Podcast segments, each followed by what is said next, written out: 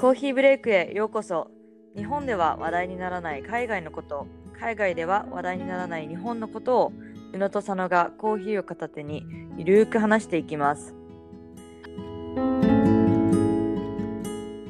本日は久々のコーヒーブレイクです。トピックはコロナ禍での海外旅行について。実は前のエピソードでもちらっと話しましたが、クリスマス、まあ、12月中旬から佐野子と亜美は親が住んでいるタイに遊びに行きまして、で、まあ、2021年の年末に日本に帰国して、今このポッドキャストを撮っている時は絶賛自宅待機中でございます。で、まあ、このエピソードが出る頃にはちょうど待機が明けてるかなっていう感じなんですけれども、まずはタイに入国したっていうのと、あと日本に帰ってきたっていうところで、まあ、コロナ禍での海外旅行の大変さとか、今回はすごくごく感じたのでで、そこについて話せればなっていうのと、あと先もね、ちょうど9月ぐらいに日本に一時帰国したっていうのもあったりするので、まあ、日本とアメリカと、あともしその間にもし先が他の国に行ってたら、ちょっとそこの部分とかにもついても、ちらっと触れられればなと思います。えー、まずは、はい、あの、先が9月にね、日本に一時帰国したけれども、その時どういった感じだったか教えてください。はい。いや、もうね、あの、常に日本の政府のウェブサイトとかずっとチェックして、本当に毎日のようにいろんなルールが変わるから、うん、本当に確認しながらの準備だったんですが、私が行った9月の下旬は PCR のテストを72時間以内に受けなきゃいけないということで、まあ、72時間って言われてても、そのすぐに結果が出るとは限らないから、ちゃんと PCR 普通の受けて3日後に来るんだったら、ちょっと私のあのフライトとか間に合わなかったりするので、Rapid Test、なんて言うんだろう、日本語ではわからないけど、Rapid PCR を受けて、結果が2時間後に出るようなやつを受けました。で、日本のガバメントから請求されてるのは、テストをしたお医者さんの署名が必要ということなので、こう日本の書類をプリントアウトして、病院でサインしてくださいということを言ったんだけど、やっぱ日本のこの独特な、もちろん英語でも書いてあるんだけど、日本の独特なペーパーワークを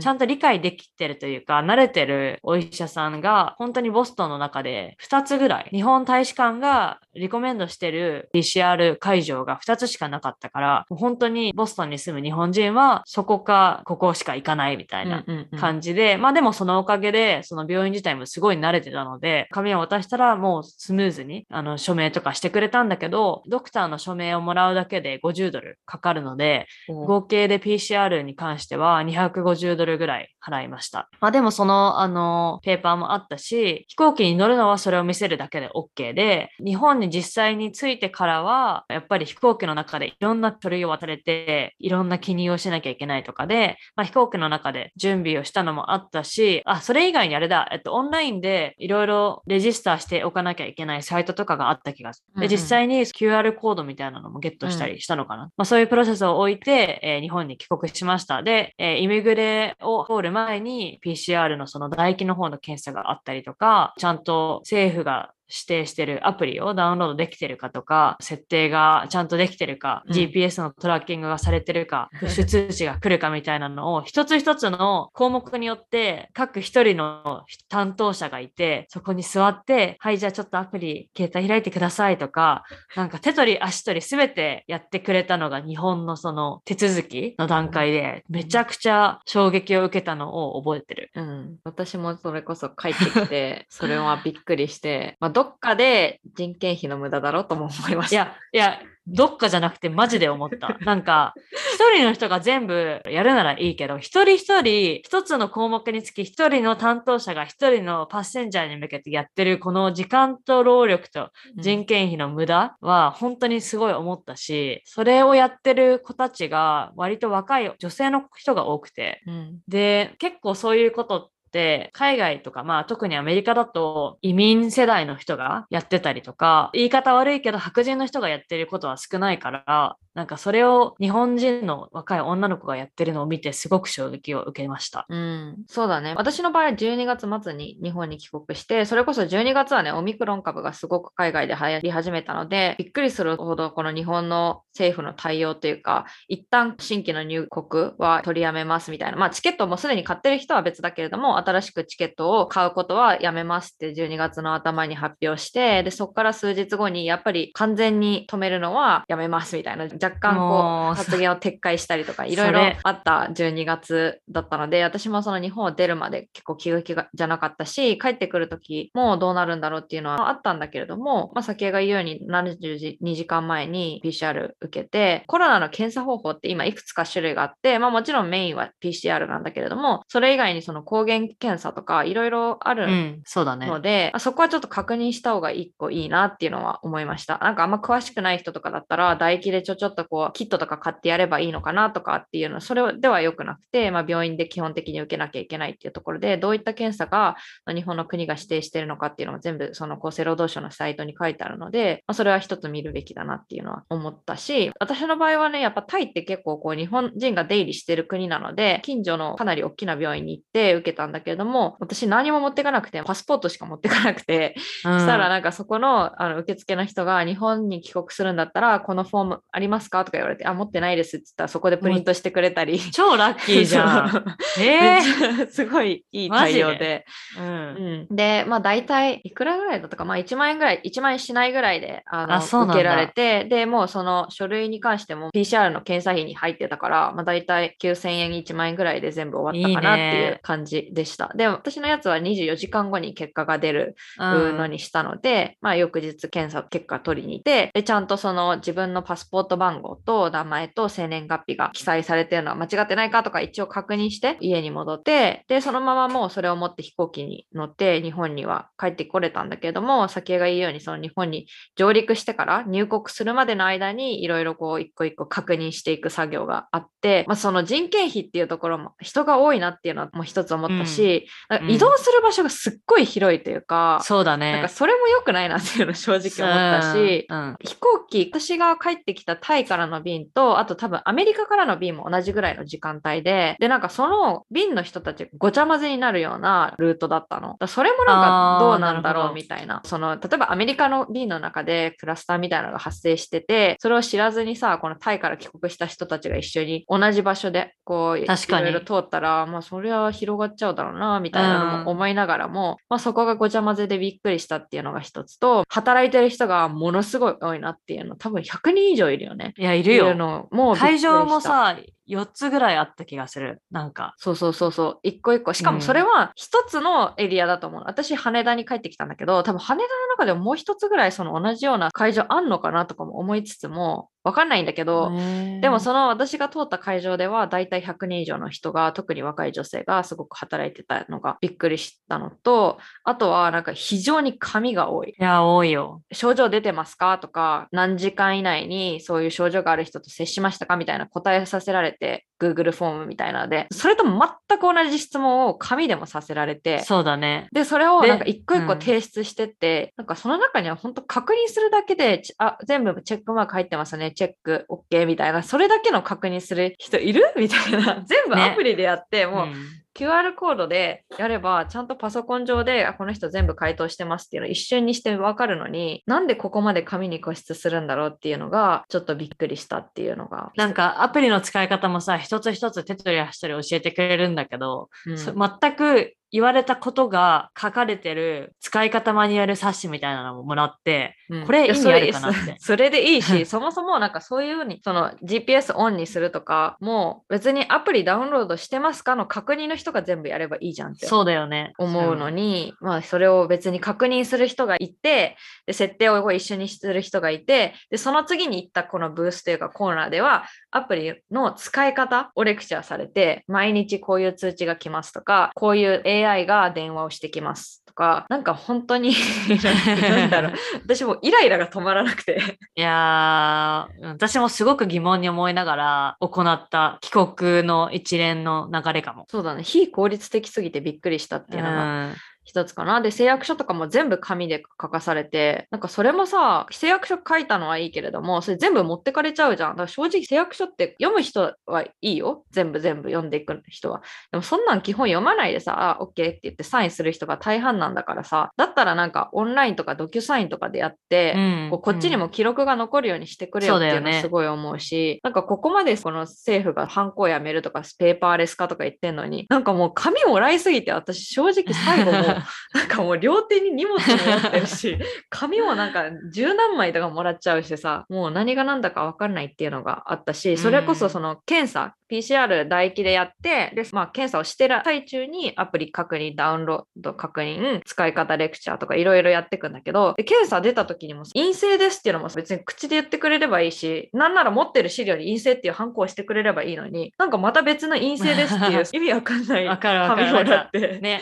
それだけの特別ななんか 症状みたいな感じで。で、それを誰にも見せるわけでもなく終わるみたいな。わかるそれを。入国するときに必要って言われたら、でもそれでもハンコでいいんじゃんって思うけど、そういう無駄な紙をたくさんもらって終わった2時間ぐらいでもかかったかな。かかった。私も羽田だったんだけど、かかって、最後にびっくりして、これが超ジャパンだなって思ったのは、あの、全部イミグレも終えて、自分の荷物がもう3時間前に一応日本には、空港には着いてたから、もう荷物がとっくに出てきてるじゃん。うん、で、一人一人のパッセンジャーの荷物がちゃんとカートにこう積まれてて、で、うん。で、それにちゃんとこう紙でそれも、私は LA からのフライトだったんだけど、フライト番号 LAX 先江サリバン様って書いてあって、カーカートに。カートに貼ってあって、うん。これはなんかすごいなって思った。いろんな意味で。ここまでやってくれる日本。私のはなかったな。なかった？私のは普通にあのコンベヤーベルトから降ろされて、そのポット置いてあって、でもびっくりしたのが、公共交通機関使うなって言うけど、荷物持って出て、家族が迎えに来てる人はそういう人たちと一緒に帰るんだけども、なんか別にこのまま電車に乗って帰ってもバレないなっていう感じだったから、うん。なんかそういうところは結構甘いんだなみたいな、その、うん入国しちゃってからは自己管理でとか、なんかこいや、のほんと、うん。それはギャップだった。だよね。私最後まで絶対にそのこう監視みたいな、ね。電車、そうそうそう、電車乗る方向はこう封鎖されてんのかなと思ったら、あれ、全然乗ろうと思えば乗れるじゃんみたいな。いや、そう、わかる。なんか私はハイヤーを雇ったんだけど、配車。私も朝、羽田に4時とか5時に着いたから、実際に予約したのは7時のハイヤーだったの。でも実際に6時ぐらいにもう出ちゃって、うんやばい、どうしよう。なんか1時間もあるしって思って、まあ普通に電車も動いてるし、いや、これ乗れんじゃないかなって超思ったんだけど、もう配車も頼んだし、配車もさ、私実家が都内なのにもかかわらず、やっぱ2万ぐらいするわけ。うん。だからさ、それも考えると、その PCR、アメリカで受けたの2万5千円、そのハイヤーも2万円かかって、4万、まあ5万近くかかってるわけ。このドアツードアで家に帰るまでの費用。うん。それがやっぱすごいかかるなって思うし、ね。あとやっぱアメリカから日本に帰国ってさ、私だったらボストンから今回は LA 乗り換えで日本に着いて、で、そこから2、3時間その PCR とかのあって、で、家に帰るまで本当に長旅で、うんうんうん。もうぐったりでしたね、最後は。そうね。それは一つ、まあ、コロナ禍での海外旅行ってこんなんなんだなっていうのは私も費用面とか、まあ、プラスアルファでかかる時間っていうところではちょっと、まあ、ダウンサイドかなっていうのは思いました。うん、なんかこんなに大変な思いしていろんな確認とかあって日本に帰国したにもかかわらず日本の蓋を開けてみたら結構日本人の人は普通に生活してって、うんうんそこのギャップにすごく驚いた。そうだね。今、ちらっと話に上がったけど、アメリカへの入国っていうところで、まあ、9月からどれぐらい ?11 月まで行ったよね。11月のそうだね8日に帰ったんだけど、うん、帰る時のちょっと入国のアメリカ側はどうなのかっていうところ。はい。なんか、あの、ちょうど11月8日、私が帰る当日から、あの、ワクチン接種証明書を見せなきゃいけないっていう決まりが入ったりとか、いろいろ変わったの。だから、ちょうどね、あの、少し厳しくなった時に私は帰国したんだけど、ワクチン接種証明書はちゃんと持ってきてたから、それは OK で、私の場合は、それも72時間以内に日本で PCR を受けてアメリカに帰国ということだったんだけど、私はギリギリにいろいろ詰め込みすぎて、直前に北海道旅行に行ったので、前日の夕方に東京に帰るっていうことになってて、じゃあ当日の朝に PCR2 時間ぐらいで結果が来るやつ受ければいいやって思ってたら、予約がもういっぱいとか、英語の証明書をもらうのに24時間はかかりますとか、本当になんかその辺をちゃんとこう自分でリサーチしてなかったのも悪かったんだけど、やばいどうしようって思っって、北海道で2時間ぐらいで受けれる英語証明書はとりあえず一回諦めて、日本語で受けれれば、とりあえずあればいいやということで、日本語の証明書がもらえる PCR 会場で受けました。で、それでやばい英語の証明書ないって思ったんだけど、自分で英訳してプリントアウトして、それで大丈夫でした。で、私のチェックインの場になったら、そのアナの人たちがアメリカ入国のためにこの書類をチェックしてくださいっていうマニュアルを常に確認しながら私のペーパーで、あ、これありますね、OK みたいな感じうんうん。で一つ一つやってて、で、その人たちしか正直 PCR の検査も確認しなかったので、その人たちが確認してそこを通ればアメリカの入国に関してはもう普通のイミグレを通るだけで終わりだったから、すべての確認は日本本の空港で行われたって感じでした。じゃあアメリカ現地での PCR とかもなかったんだ。なかったし、隔離もない。ああ、そっか。私はタイに行ったっていうところでタイに入国したんだけど、ちょっと今はね、一旦オミクロンの影響で中止されてるんだけれども、タイは観光で結構こう成り立っている国でもあるので、なるべく早くこの観光客を呼び戻したいっていうところで、タイの政府が特定の国にタイ渡航前14日間いれば、実質隔離は1日で OK みたいなシステムを作りまして、で、それタイランドパスっていうんだけど、まあ、いわゆる入国許可書みたいなものを事前に申請していくっていうのが一つありました。で、いくつかこう準備しなきゃいけないものがあって、一つはそのタイの政府が指定するホテルを入国する街で、まあ、基本的にバンコク経由でプーケットとか、まあ、チェンマイとかに飛ぶと思うので、まあ、基本的にバンコクとかでその国が指定するホテルを予約します。で、それにはホテルにそのステイする一泊代と、あとご飯、夜ご飯と朝ご飯と、あと PCR 検査代も入ってるので、まあ、若ん干こう高い値段にはなってるんだけども、だいたい1万5000円から3万円ぐらいの間。あ、それは自分で払わなきゃいけないの？そうそうそう。そうなんだ。で、えっと、まずそれが一つ、その予約した証明書みたいな、なんかアゴだとか、トリップアドバイザーとかで予約したんだったら、その画面を準備しなきゃいけないのと、あとは500万円以上カバーされる旅行の保険に加入しなければいけないっていうので、この保険うで、そのもし現地でコロナになった場合、治療費とかはタイの政府とかが負担するんではなくて、その保険によってカバーされるよっていう証明書と、あとはワクチン証明書をうん準備、その3つを準備して、まあ、あとパスポートとかもそうなんだけども、準備してオンラインで申請をします。でそうしたらまあ1週間後ぐらいに問題がなければ QR コードが送られてくるので、それを全部プリントアウトして持ってく。で、私もうん同じようにその空港で、私は JAL で行ったんだけども、うん JAL のそのスタッフが持ってる iPad とそのうんある書類をこう確認、見比べて確認認して、で、まあ問題がなかったので出国できます。で、出国しました。で、タイに着いたら、すごくそれはしっかりしてて、並ばされて、まずその書類確認っていうステージが一つあって、で、そこでこう全部確認して問題なければ、じゃあ入国できますっていうところで、でも入国もスタンプポンと押すだけでよくて、で、荷物取るじゃん。そこまで本当にスムーズで。あのね、どれぐらいだろう本当30分ぐらいでそこまでは通ったかな。でえー、普通にバッグ取って、で、そこからは、まあそのホテル、みんな海外から来る人は、タイ人もそうなんだけども、指定するホテルに1日に泊まんなければいけないので、そのホテルの人たちが到着の出口でうんザーって待ってて、自分のホテルの、まあ、担当者の人を見つけ、なんかこういうの持ってんじゃん。あの、うんうんプリントしてる紙とかに、はいはいはい何々ホテル何々様みたいなのを見つけて、で、その人についてって、で、まあ、そのホテルに泊まる人がみんな集まったら、私の場合は、まあ、バスに乗って、で、最初に病院に連れてかれて、で、PCR の検査というか、あそうなんだ。口と鼻から取って、で、翌日に結果が出ますみたいなので、まあ、ホテルにその後行って、チェックインとかして、で、ホテルの施設内は、こう、自由に行き来できたりしたので、なんか隔離というよりは検査待ちみたいな感じ。あで、もう翌朝ね、なんか5時ぐらいに電話来て、陰性でしたよ。そう、ホテルの部屋に電話来て、陰性でしたよ、みたいに言われて、で。陰性だったらもう、あとはどこに行ってもいいっていそう。感じだったので、私はその翌日、まあ、昼ぐらいにチェンマイに行く便に乗って行きました。なので、まあ、そういった意味でこの入国っていうところはもちろん日本よりも全然簡易的だったし、うん。いや、でもなんかさ、簡易的といえども、その旅行保険に加入しなきゃいけないとか、うんうん一週間前にちゃんとウェブサイトでワクチン証明書とかを申請しなきゃいけないとか、その事前プロセスがかなりしっかりしてるね。そう。で、まあもちろんそれを全部プリントアウトして持ってくっていうところで紙はあったんだけれども、その確認も何人か確認する人がいて、て、でもその一つくぐれば終わりだったし、すごいスムーズ。で、事前にその書類を申請した時にそこでも確認してるので、その書類がちゃんと持ってるかっていうのを確認するだけだったから、すごくそういった意味では効率的にスムーズに入国できたっていうところは良かったなっていう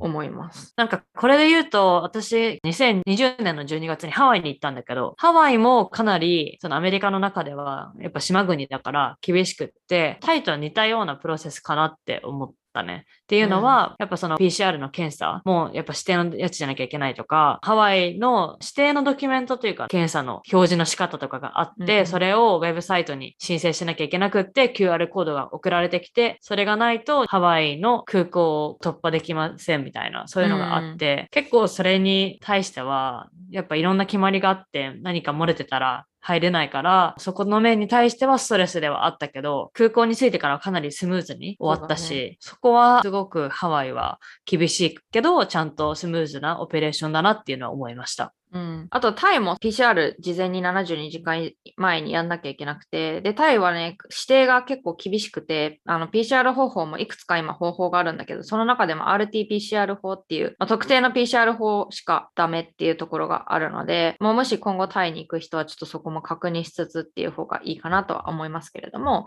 まあ、こういった書類を集めればかなりスムーズに入国できるっていうところでは良かったなっていうのは思っています。うんはい。はい。まあ今までちょっと日本とアメリカとタイっていうところで話したけど、あの、まあ先も多分年末かな？ちらっとこうメキシコに行ったっていうようなインスタを見ましたが、こちら入国はどんな感じでした、はい、いや、メキシコはね、何にもなかったです。正直。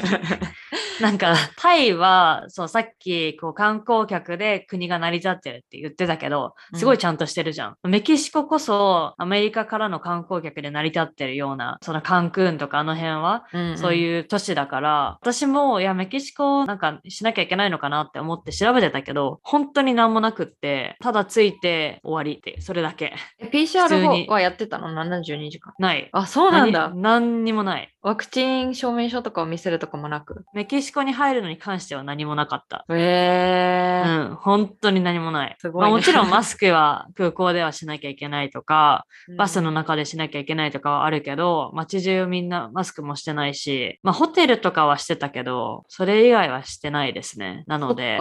じゃ全然なんか、ちょっとトロピカルなイメージでさ、なんかタイとメキシコ似たような感じかなと思ったけど、タイは逆にみんなマスクしてたし、そうなんだ。すごいその辺は。お店とか入るのも全部体温を測るのとアルコールのが出てくるのがあったりとかすごいその辺はしっかりしてた。ああそうだね。あでもバスターミナルとかでは体温測んなきゃいけないとかはあったけど、うん、それ以外は何もなくって本当になんかリゾート地行けば観光客がたくさんいたけど私たちダウンタウンとかも泊まってたりしたからもう実際にそこに住んでる現地の人とかとも一緒にレストランとかでさ食べたりするじゃん、うん、とかなんか街でハングアウトしてる感じとか見るとそれこそさこうアメリカとか日本とかではすごい騒がれてるコロナだけど、一瞬忘れたもん、コロナのことに関して。すごいな、なんかそれは。先進国がこんなにうるさく言ってるだけで、実は発展途上国では、なんかそれどころじゃないもん、やっぱみんなさ、生活するのに必死だったりとかさ、うん、このみんなの仕事とかが、道路工事とかの人たちはさ、やっぱトラックの後ろにもうぎゅうぎゅうに乗って、現場まで行ったりっていうのをすごい見てたし、やっぱ生活するのが大変な、うん、その層の人たちって、コロナとかそれどころじゃないなってすごく思いました。うん。なんか貧富の差とかそれを感じながらの旅行で、うん、なんかそれは何て言うんだろう。またそれはそれですごいいろいろ考えさせられたし、うん、なんかちょうど12月の18日とかがちょうどそのキリスト教のメキシコでのキリスト教の、そういうお祝いの大きな日があって、うんうん、でいきなりその私たちもバーで飲んでたらすごい爆音が聞こえてきて何かと思ったら深夜10時ぐらいにパレードが始まって。で、パトカーとか消防車とかも一緒にこのパレードの中入ってて、もうサイレンとか鳴らしまくりながらのパレードで、みんなその周りで、子供とかも一緒に、まあもちろんみんなマスクなしでパレードで歩いたりしてて、こう道路の脇でもみんな見てたりしてて、本当にね、コロナは一瞬忘れました、あそこでは。そっか、そういった意味でタイは全然違ってみんなマスクしてたし、やっぱみんな緊張感若干あったなっていうのは感じる。うん。し、年末にかけてだいぶ緩くなって、そういう年末年始のカウントダウンパーティーみたいな準備とかっていうのは街中でもされてたけれども、でもそれなりに規制はされてたし、っっていうところで、全然途上国だけどまだ、でも全然違ったし、あの、それこそ本当にね、ローカルなマーケットに入る時にも体温測ったりとかってえー、いうのがあって、んだ。私それ見えなくて普通に入ろうとしたらおおじさんに止められてなんか待て待て待てみたいな感じで止められたりとかして、だからその辺はなんか日本よりも徹底してんだなっていうのは正直感じました。そうなんだ。うん、いや、メキシコのレストランはすべて半アウトドアみたいな感じだから、まあそれは不幸中の幸いじゃないけども、うんうん、密着してるわけじゃないからいいっちゃいいけど、まあでもね、そうだね。だいぶ衝撃的でしたが、まあでもみんなアメリカ人観光しにメキシコ行ったりしてるし、そんな感じでした。まあ、かなりね、やっぱ入国に関してもそうだし、街中の過ごし方っていう意味でも国によってかなり違いが出てきてるのかなとは思います。本日はコロナ禍での海外旅行っていうところで話しましたけども、やっぱ正直ね、費用面でも、その時間っていう意味でも、コロナ禍での海外旅行かなり大変だなっていうのは思いました。うんで、まあ、やっぱりさっきも言ったように、その PCR を72時間前に受けて、また現地でも受けるとか、まあ、帰国するときに受けるっていう意味で、なんだかんだ多分3万以上は絶対にプラスアルファでかかってくるし、まあ国によっては何日間かそのホテルに隔離しなきゃいけないっていうところもあるので、そういうのを考えると、やっぱり3万以上は絶対かかるね。5万から10万ぐらい。そうだね。コロナ前と比べてプラスアルファでかかる費用っていうのがあるので本当にそういった費用面でもこうハードルがあるなっていうのは思ったしやっぱりこの隔離とか日本に帰ってきたら待機をしなければいけないっていうところであのあんまり外出が自由にできなくなる期間が2週間とかあったりっていうので、まあ、そういった意味で時間的な意味でも難しさもあるなっていうのを正直感じています。あと日々その国の情勢とか国の対応方法対応事項とかっていうのも変わるので、まあ、先が最初言ってたように、今後ね、海外旅行行く人、または日本に帰国する人は、こう常々国のサイトを確認しながら、どういった資料を詰めなきゃいけないかとか、どういったルールがあるのかっていうのを見ながら、ぜひ検討していただきたいなっていうのは思いました。でもやっぱ海外旅行すごく今回大変だったけども行って、私の場合はこう家族の元に帰ったっていうのがあるんだけれども、学ぶものもあるし、リラックスもできるしっていう意味で、もちろん大変なんだけども行ってよかったなっていうのはあるので、まあ、これからね、どんどんコロナっていうところも落ち着いてくるのも、まあ2022年落ち着いてほしいなっていうのもあるので、まあ、そういった時にまた海外旅行に自由に行けるような世界が待ってたらいいなっていうのを本当に心底思いました。